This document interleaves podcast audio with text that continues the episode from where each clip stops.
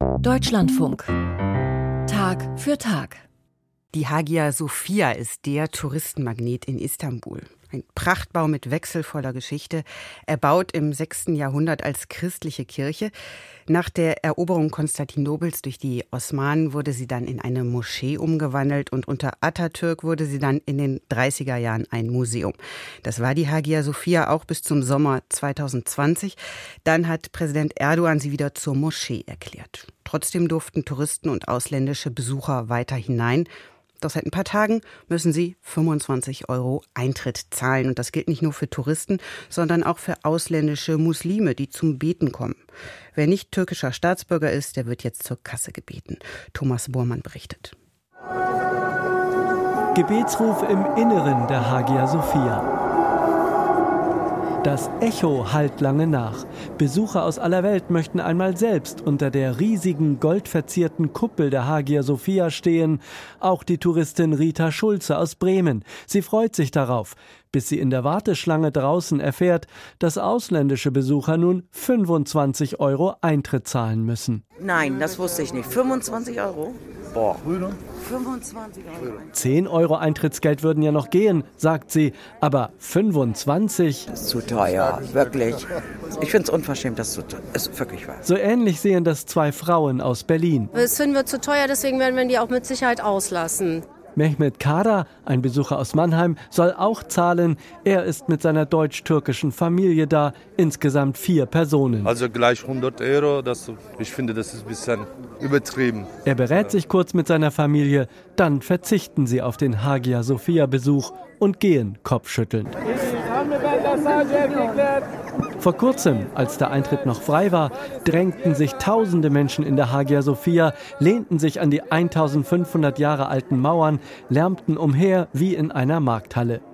Die UNESCO, die Kulturorganisation der Vereinten Nationen, schlug schon vor drei Jahren Alarm und warnte, die Türkei müsse mehr tun, um dieses Weltkulturerbebauwerk zu erhalten. Mehmet Ersoy, der türkische Tourismusminister, beruft sich denn auch auf die UNESCO, wenn er gefragt wird, warum die Hagia Sophia nun für ausländische Besucher Eintritt kostet. Wir mussten die Besucherströme neu organisieren, sagt er im Fernsehinterview. Durch den Haupteingang dürfen seit dem 15. Januar nur noch türkische Staatsbürger hinein. Darauf weisen große Infotafeln in türkischer und englischer Sprache hin. Am Eingang steht Sicherheitspersonal und kontrolliert Ausweise.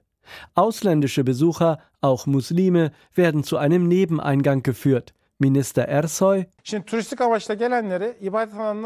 Die Touristen leiten wir in das obere Stockwerk. Dort können sie sich die Galerien anschauen. Sie wurden längere Zeit restauriert. Nach dem Besuch gehen die Touristen über Treppen und Rampen zum separaten Ausgang. So verhindern wir, dass sich die Besuchergruppen überschneiden. Betende und Touristen kommen sich in der Hagia Sophia nun also nicht mehr in die Quere.